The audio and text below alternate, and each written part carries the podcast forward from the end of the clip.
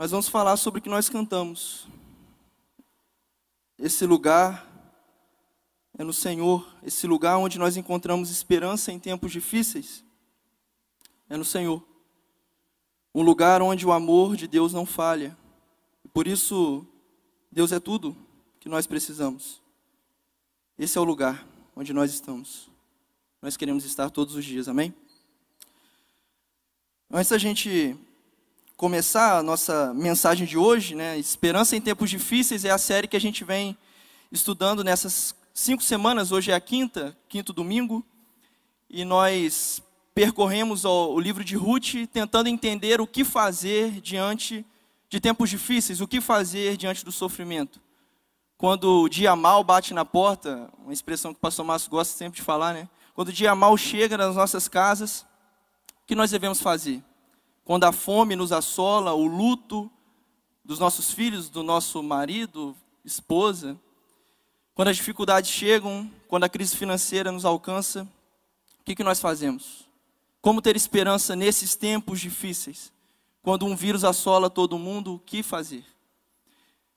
O livro de Ruth nos ensinou um pouco isso, primeiro estudando a vida de Elimeleque.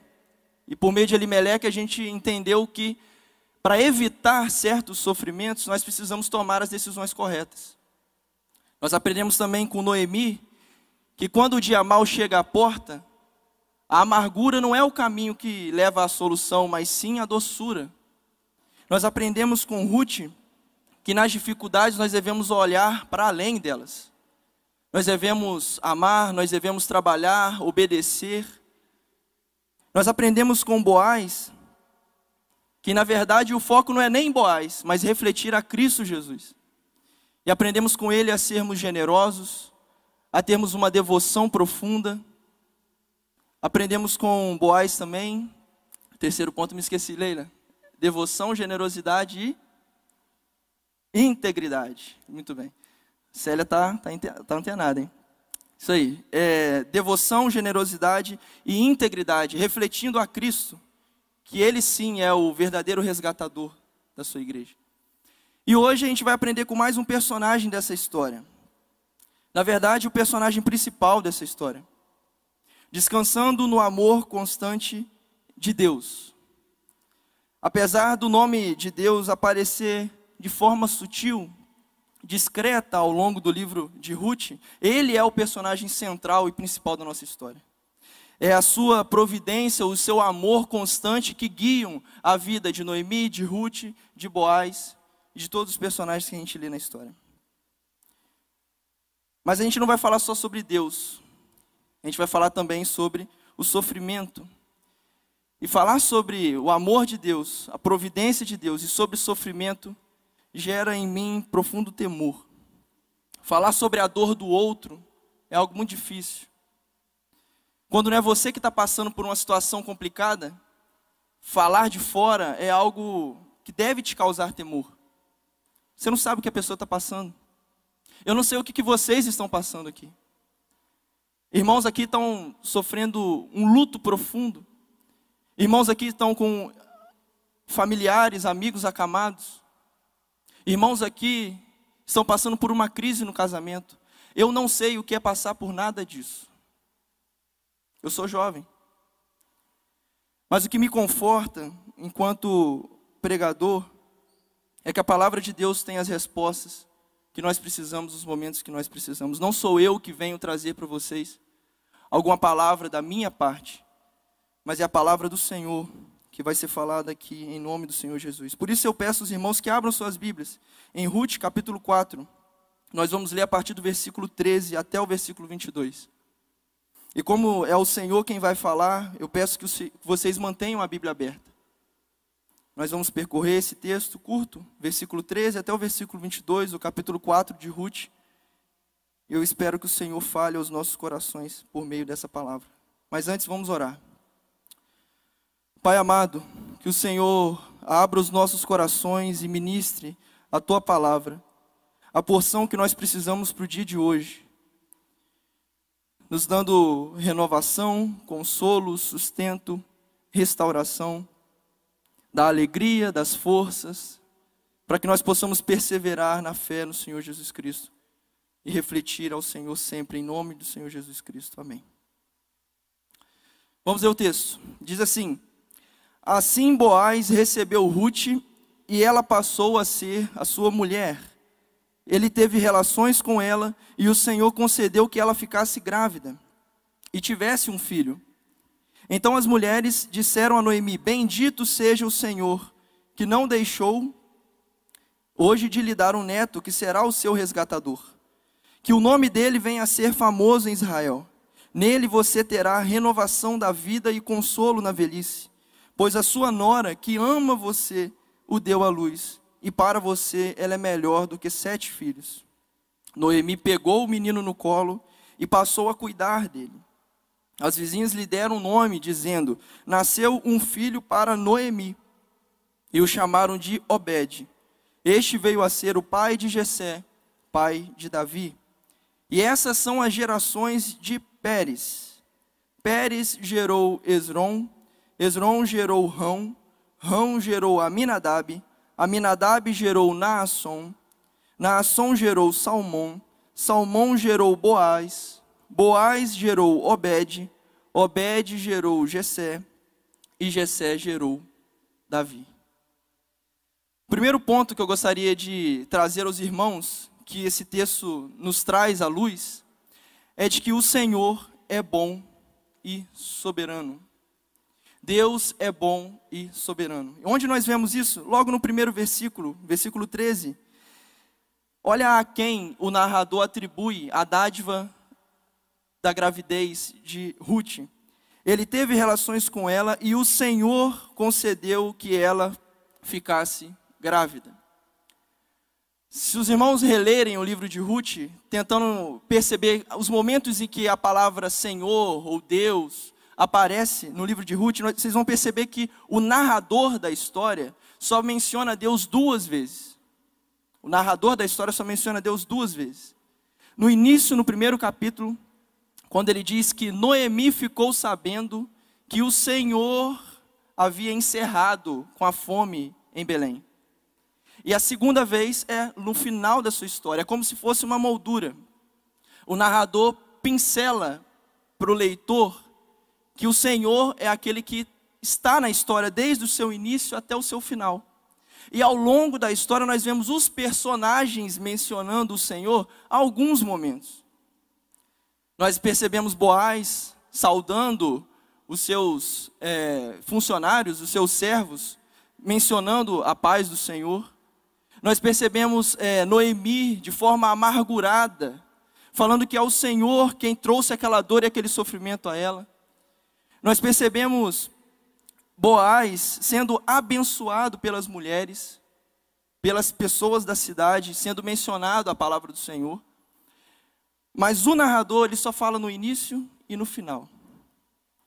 E essas pessoas, muitas vezes até em tom amargo, elas ressaltam um desses aspectos que a gente está falando aqui hoje. Eles ressaltam o aspecto da soberania de Deus. Nenhum personagem nessa nossa história, perde de vista a ideia de que o Senhor é soberano sobre suas histórias. A todo momento atribuem a Deus cada ato, cada acontecimento, cada circunstância que lhe acontece. Sejam coisas boas, sejam bênçãos, sejam coisas ruins. O Senhor, ele é o aquele que controla a história de cada personagem. O problema não está na segunda parte da sentença. Naquela época, ser soberano era algo, era uma certeza de todos em relação a Deus. Mas a bondade de Deus muitas vezes se perdeu em alguns personagens. Como nós vemos na vida de Noemi, ela se tornou tão amarga, tão amarga, que ela só conseguia olhar para um Deus que era poderoso, um Deus que era forte, um Deus que era santo, mas não conseguia enxergar a bondade, a doçura e o amor de Deus mesmo em meio às dificuldades. E nós somos tentados, em tempos difíceis, a não ter esperança porque nós não conseguimos enxergar a bondade, o amor e a doçura de Deus. O sofrimento nos torna amargos muitas vezes, nos torna amargurados, tira o prazer da vida. arranca de nós toda alegria, nos enche de tristeza e de melancolia. E isso impede a gente perceber a bondade, o amor de Deus, mesmo nos momentos difíceis. É isso que Noemi passa, a gente já viu sobre isso aqui. E o perigo é de nós esquecermos umas, uma dessas verdades. Nós sempre corremos o risco de esquecer tanto a soberania quanto a bondade de Deus. E como um avião de duas asas, se a gente esquece uma, a nossa viagem não será tranquila, não será em segurança. Se a gente esquece a bondade de Deus, nós nos tornamos como Ruth, como Noemi, perdão. Nós tornamos amargos. Mas se nós esquecemos da soberania de Deus, que esperança há para nós? Se Deus não controla a história, se Ele não é o Todo-Poderoso, se cada ato da nossa vida não está em Suas mãos, até os momentos difíceis e ruins, que esperança eu tenho em um Deus que é juiz e irá de recompensar a todos nós segundo as nossas obras? Que sentido faz a Célia, por exemplo, pregar sobre a glória de Deus, como pregou alguns domingos atrás, se esse Deus tão glorioso não tem o poder sobre todas as coisas? Nós cremos num Deus que é bom, mas também nós cremos num Deus que é soberano.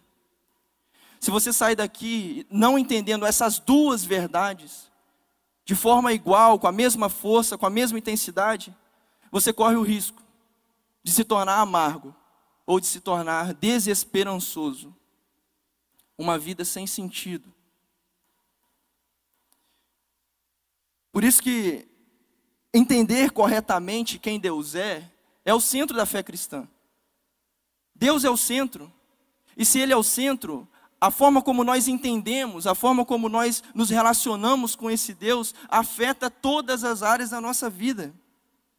E a consequência natural de se entender que Deus é bom, mas Deus também é soberano, ou Deus é soberano e também é bom, dependendo da situação em que você esteja passando, isso nos conduz ao louvor ao Senhor. Perceba no versículo 14. A consequência de se entender que é o Senhor quem concede todas as coisas, inclusive a gravidez de Ruth, é glorificá-lo. Então as mulheres disseram a Noemi: Bendito seja o Senhor. Não é Boaz que é o glorificado, não é Ruth que é glorificada, mas é o Senhor. Bendito seja o Senhor.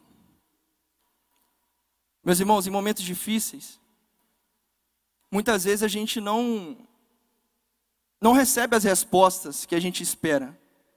As nossas orações muitas vezes parecem que não são ouvidas. É fácil, como eu disse, falar que Deus é bom, Deus é soberano, mas quando a gente está no meio do furacão, essas coisas muitas vezes se perdem. Por isso que essa convicção da identidade de Deus, do caráter de Deus, não pode estar flexível às circunstâncias da nossa vida. Elas precisam estar ancoradas na palavra do Senhor. Por isso que nós precisamos sempre estar colocando essa palavra nos nossos corações todos os dias, senão nós perderemos essa convicção. É sobre a palavra, o nosso fundamento, que está a nossa fé. Quando as nossas orações parecerem não subir do teto para cima, quando o nosso coração estiver queimando, doendo, apertado, quando nos faltar o ar de ansiedade, quando a dor for maior do que a nossa alma,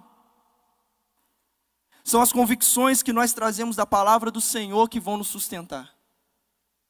É a certeza de um Deus que é soberano, mas que nos ama, que vai nos sustentar. Senão nós tornaremos amargos, nosso coração será de pedra. Por isso que eu tenho uma relação um pouco dividida com aquela música, né? Com muito louvor. Todo mundo gosta dessa música, né?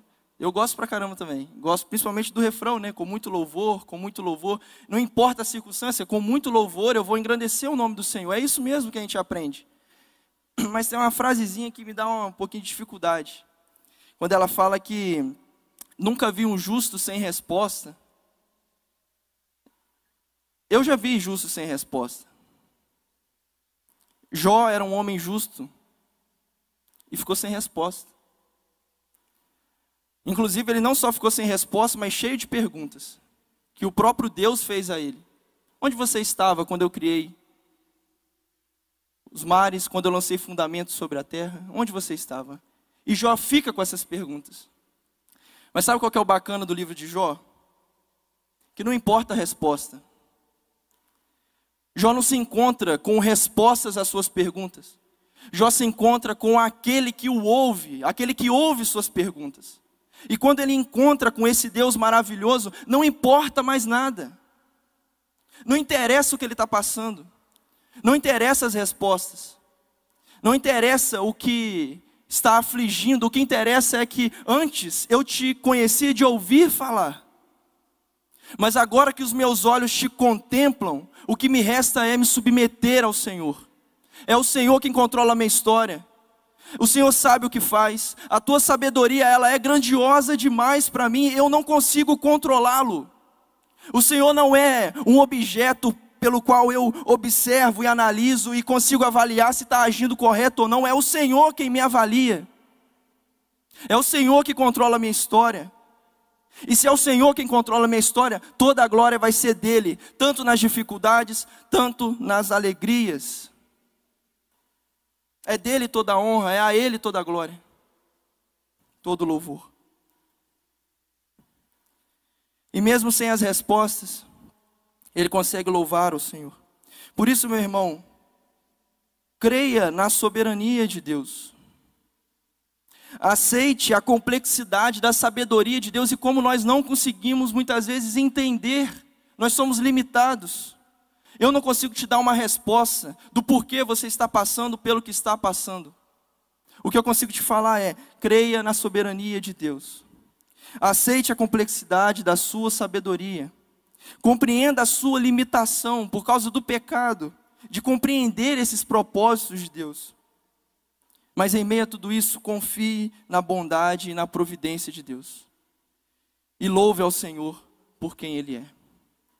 É isso que nós vemos em Romanos 11, do versículo 33 ao 36. Quando Paulo, depois de expor todo, toda a grandeza de Deus na revelação do Evangelho de Jesus Cristo, ele conclui dizendo: Ó oh, profundidade das riquezas, tanto da sabedoria quanto do conhecimento de Deus. Quão inescrutáveis são os seus juízos, quão insondáveis são os teus caminhos. Quem, pois, conheceu a mente do Senhor? Quem foi o seu conselheiro?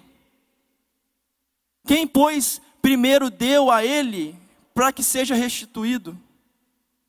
Porque dele, por meio dele e para ele são todas as coisas. A ele seja a glória.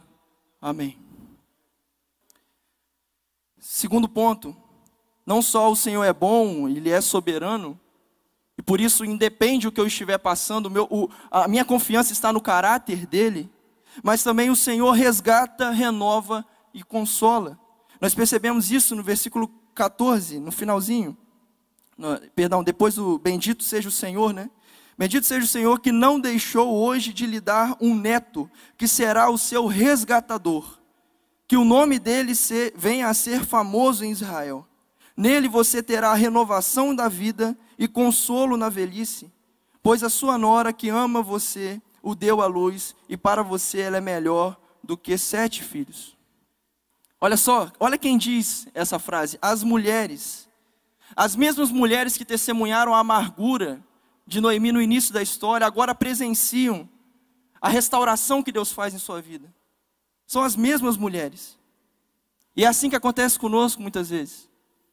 Se nós permanecermos fiel no Senhor, alguns de nós ainda aqui na terra teremos o consolo, a restauração dos nossos sofrimentos e as mesmas pessoas que testemunharam nossa dor irão testemunhar também a nossa vitória. As mesmas mulheres testemunham isso. E percebam a, a, o caráter de Obed que está sendo exaltado aqui. Obed será para Noemi o seu resgatador. Obed será para Noemi famoso, será famoso em Israel, ele será uma renovação de vida, será um consolo na velhice. Mas lembram que o personagem principal nessa, nesse final não é Obed, Não é Ruth, não é Noemi, é o Senhor. Quem é louvado no início dessa frase? Bendito seja o Senhor. Porque por meio de Obed, quem é o nosso resgatador? Quem é famoso em Israel? Quem é a renovação de vida? Quem é o consolo na velhice para Ruth, para Noemi? É o Senhor. Ele é a resposta, ele é a restauração que Noemi precisava no final dessa história. E ele conclui, né? A sua nora que ama você o deu à luz e para você ela é melhor do que sete filhos. Assim como Boaz refletia o caráter de Cristo, sendo resgatador de Ruth, da mesma forma, Ruth também é um reflexo de Cristo. Em seu amor fiel,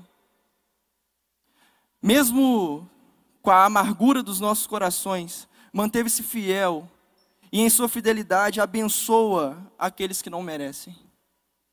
O mesmo amor que Ruth demonstrou por Noemi, nós experimentamos por meio de Cristo Jesus. O versículo 16 diz assim: Noemi pegou o menino no colo e passou a cuidar dele. As vizinhas lhe deram um nome, dizendo: Nasceu um filho para Noemi, e o chamaram de Obed. Percebam a, a, a resposta de Noemi, a dádiva do Senhor, é entregar aquilo que ela recebe como bênção, de novo como bênção ao Senhor. Obed significa servo. É como se Noemi estivesse dizendo que o presente que ela recebe, ela devolve ao Senhor como um servo dele. Tudo que eu tenho, tudo que eu sou, foi me dado para eu administrar, para eu ser um mordomo do Senhor, mas não pertence a mim. As pessoas mais abençoadas na Bíblia tinham essa convicção. Ana tinha essa convicção. Ela queria tanto um filho, ela pedia tanto um filho, e quando lhe foi dado, ela mal via, porque ela entrega ao templo do Senhor. Porque as bênçãos que Deus nos dá não são para se tornarem ídolos nas nossas vidas, mas são entregues de volta ao Senhor, reconhecendo o seu poder, a sua grandeza e a sua bondade. Por isso que faz mais sentido nós lermos esse texto trocando para os nossos tempos, sendo o sujeito não obede, mas sim o Senhor. Bendito seja o Senhor, que não deixou de nos dar o seu Filho para ser, seu, ser nosso resgatador, o nosso redentor, o nosso remidor. O seu nome tornou-se o mais famoso, não só em Israel, mas em todo o mundo, até os confins da terra. Nele nós teremos uma nova vida, nós teremos sustento, nós teremos consolo para toda a eternidade. Pois o nosso Deus, que nos ama, nos deu o seu Filho, e para nós ele é melhor do que sete filhos. Ele é melhor que o maior dos prazeres. É o Senhor que conduz nossa história.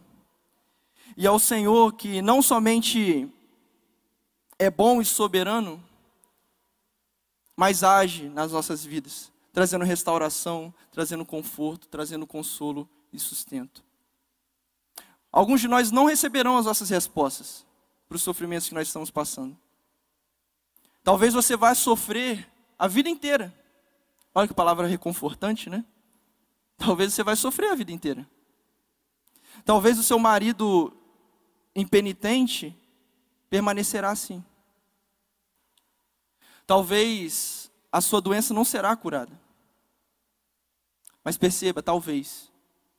A nossa postura sempre será, enquanto igreja, de clamar ao Senhor que é poderoso e é bondoso para que traga cura para que traga salvação, para que traga libertação, para que traga solução nas nossas dificuldades.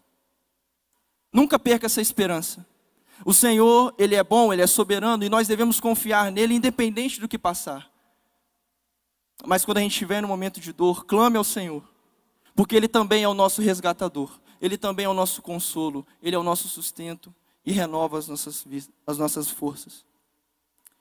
Terceiro ponto, o sofrimento não é em vão.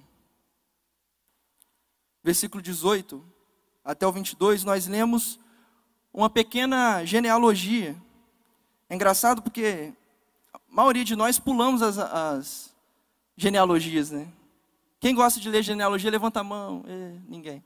É, porque genealogia, de fato, a gente muitas vezes não entende o sentido, a gente não entende o porquê. São nomes, muitas vezes nomes para nós esquisitos, vêm de outra cultura, nós não sabemos os significados. Para quem me interessa saber quem é o fulano é filho de ciclano? Mas é engraçado porque é justamente por uma genealogia curta, simples, que parece não ter sentido, que nós recebemos uma mensagem poderosa ao final do livro de Ruth. E vamos começar pelo início dela. Quem é Pérez? Você já procurava saber quem é Pérez? Por que, que o autor resolve começar pela figura de Pérez? Normalmente as genealogias começam com alguém que seja um personagem singular, um ancestral é, é, de destaque, alguém que seja importante. A genealogia de Jesus no livro de Mateus começa em Abraão, o pai da fé, o grande patriarca. A genealogia de Jesus em Lucas começa lá em Deus e percorre de Adão até a figura de Jesus. Agora aqui, o livro de Ruth, ao falar sobre Obed, começa em Pérez. Quem é Pérez? Chegando em casa, você abre o livro de Gênesis, capítulo 38, e leia a vida de, de Pérez. Pérez foi filho de Tamar, com Judá. Hoje a gente fala de Judá, né? A tribo de Judá, olha que coisa boa, né? Judá era um homem importante. Mas quando nós lemos a história no, versículo, no capítulo 38, nós vemos um homem que tem relações com a sua nora. Tamar era filha do seu, do, era esposa do seu filho que havia, que havia morrido. E Tamar, para não ficar sem sem descendência, ela engana o seu próprio sogro, se vestindo de uma prostituta cultual, que era uma, uma prostituta que era servida nos templos para adoração a outros deuses. E ela tem relações com o seu próprio sogro e tem dois filhos, Zera e Pérez. Esse é o ancestral de Obed. Pérez, filho de uma cananeia, ela não era judia, ela não era é, do povo de Israel, nora de Judá, que fingiu-se prostituta para ter relações com o próprio sogro. Engraçado, né? Aí quando a gente caminha para Salmão, quem era a esposa de Salmão? Mãe de Boaz, nosso grande resgatador da história. A esposa de Salmão era Raabe, também uma cananeia, ela não era do povo de Deus. E também essa de fato, ela não só se fingiu, como de fato era uma prostituta. Quando nós vamos para o livro de Ruth, propriamente dito, Boaz se casa com Ruth. Que apesar das suas qualidades para nós, a todo momento no livro ela é ressaltado como Ruth, a Moabita. E o povo de Moab surge por meio de uma relação de incesto. Irmãos que entre si têm relações, na verdade, se não me engano, era uma filha com o pai, algo do tipo. Depois preciso conferir. E aí surge o povo moabita. Moabita era sempre entendido, percebam, era sempre entendido pelo povo de Israel como um povo idólatra, um povo dado à feitiçaria, um povo dado a relações sexuais é, impuras filha de Ló, isso mesmo. Elas enganam Ló, embebedam ele e têm relação com ele para surgir os amonitas e os moabitas. É isso mesmo. Então,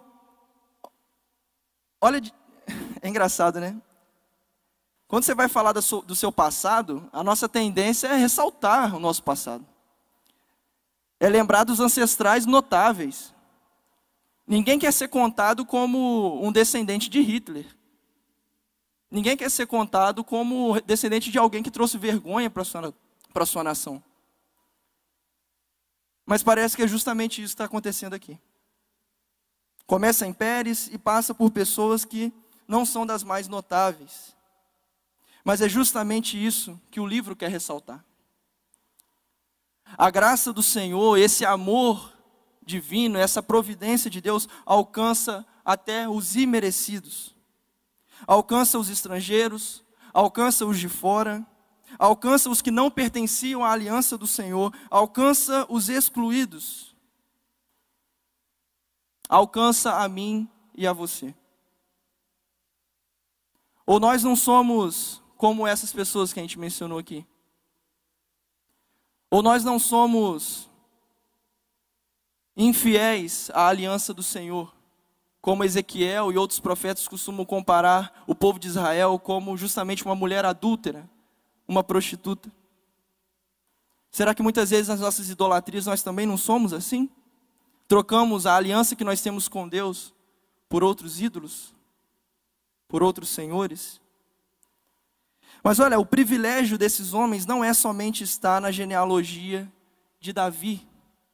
Porque é esse o propósito do livro de Ruth, é apontar para que essa genealogia, mesmo com pessoas imperfeitas, a providência divina conduziu a história de Ruth e seus sofrimentos para levar até o grande rei de Israel, que era o rei Davi.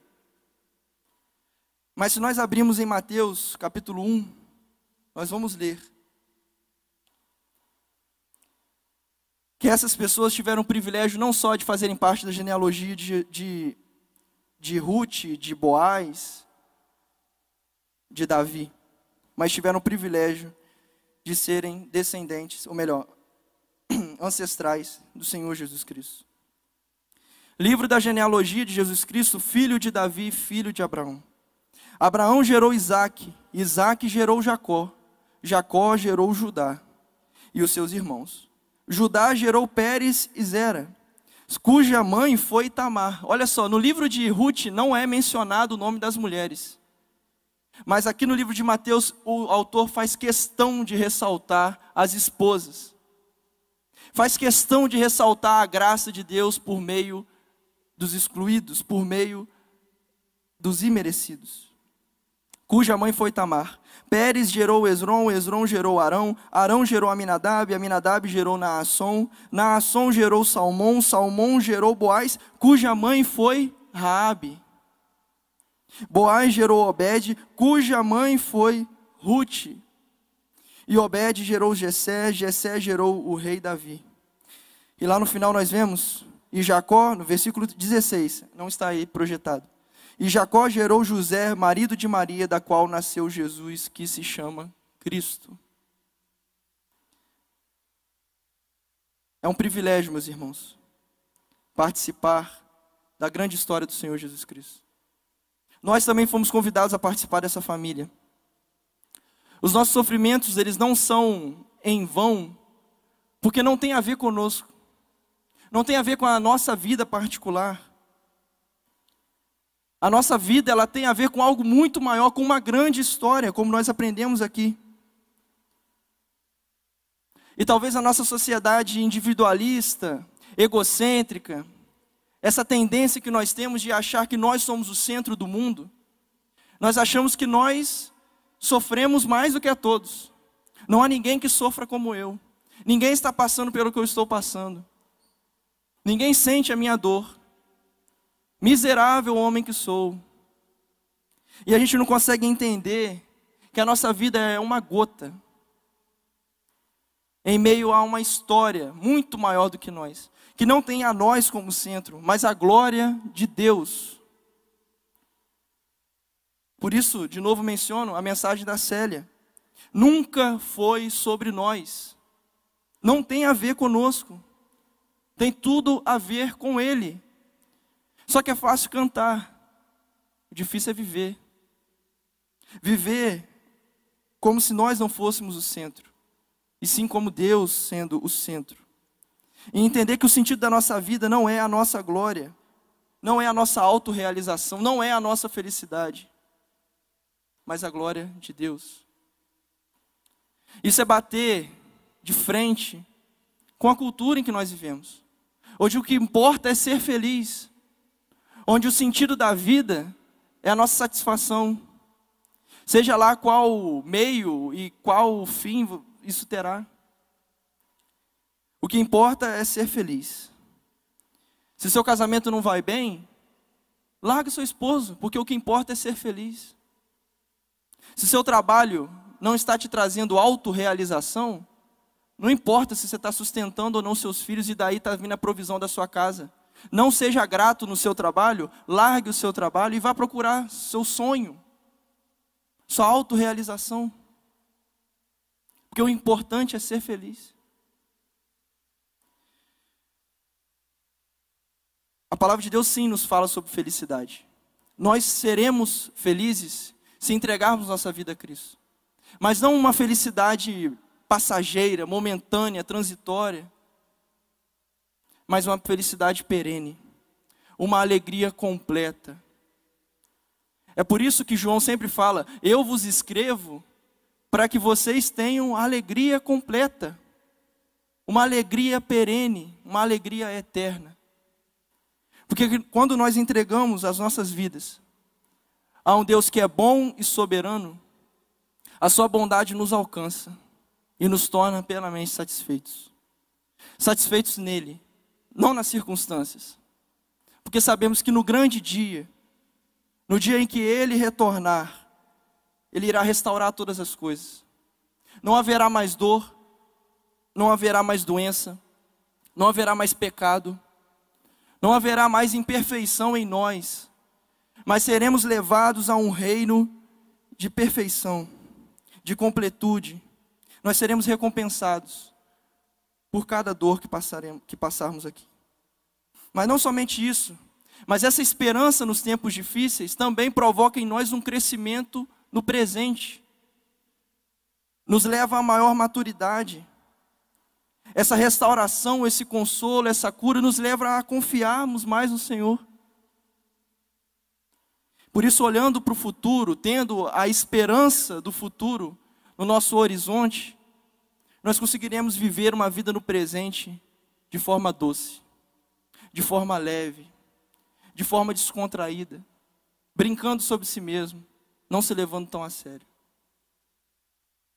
Convido os irmãos do grupo de louvor a subirem enquanto a gente conclui, eu gostaria de resumir o que a gente falou aqui. E esse resumo está em uma simples palavra: fé. Tenha fé em Deus. Ele é bom e é soberano. Ele restaura as nossas vidas, ele nos consola, ele nos sustenta. Ele caminha conosco em meio à dor e fará com que cada sofrimento nosso não seja em vão. Nós olhamos para a ressurreição. O que nós temos a nosso horizonte é a ressurreição. Por isso nós temos que ter fé. Só que essa palavra fé, talvez ela resuma um conceito que é muito mais amplo na palavra de Deus. Fé tem a ver, primeiramente, com crer, com acreditar, com ter na mente a certeza de algo, de algo que a gente não vê. Talvez você que esteja me ouvindo não seja um cristão. Talvez na internet você nunca entrou numa igreja e está assistindo essa mensagem. E a você o que falta é essa fé. Crer no Senhor Jesus Cristo. Acreditar que Ele é bom e Ele é soberano. Mas se nós ficarmos somente nessa camada da, do crer, no sentido de acreditar, nós não vamos sustentar essa fé nos momentos difíceis. Além de crer intelectualmente, com a nossa mente, nós precisamos confiar com o nosso coração nesse Deus que nós acreditamos ser bom e soberano, nesse Deus que é amoroso e é poderoso. Confiar, entregar sua vida, devotar seus, seus sentimentos, suas emoções a esse Deus, não é somente uma compreensão intelectual, mas uma convicção do coração, uma entrega total ao Senhor. E não somente crer intelectualmente, confiar com o seu coração, mas também caminhar com esse Deus. Nos momentos difíceis, nos momentos onde falta esperança, é caminhando com Deus, é sendo fiel a Deus, é obedecendo a Deus nesse processo que nós seremos transformados à imagem do Senhor Jesus Cristo. Por isso nós falamos: tudo posso naquele que me fortalece. Tudo posso naquele que me fortalece, porque eu caminho ao lado dele. É Ele que é o meu sustento, é Ele que é a minha força. Por isso nós vamos orar. E depois dessa oração, a gente vai cantar um hino que fala sobre esse poder de Deus, esse senhorio do Senhor. Que não está somente nas coisas grandes, no mar, no céu, no sol, mas está na chuva, na chuva sereno, no sereno, no orvalho da manhã. Está na criança, está nas nossas preces mais singelas, está nos nossos hinos, talvez cantarolados na nossa casa enquanto lavamos louça. Está em cada circunstância da nossa vida, o senhorio do Senhor Jesus Cristo. E essa oração, talvez não seja o nosso costume ler orações, a gente normalmente faz orações espontâneas, o que é muito bom. Mas existem irmãos nossos que também têm o costume de ler orações, orações escritas, que muitas vezes refletem aquilo que está dentro do nosso coração e nós não conseguimos exprimir. E eu li isso num comentário ao livro de Ruth, e eu gostaria que vocês, em espírito de oração, com os olhos fechados, meditassem em tudo isso que for dito e fizessem dessa oração a sua oração. Dizemos assim: Nosso Pai do céu, Criador e sustentador do nosso mundo, Tu sustentas tudo o que criaste dentro da Sua bondosa providência.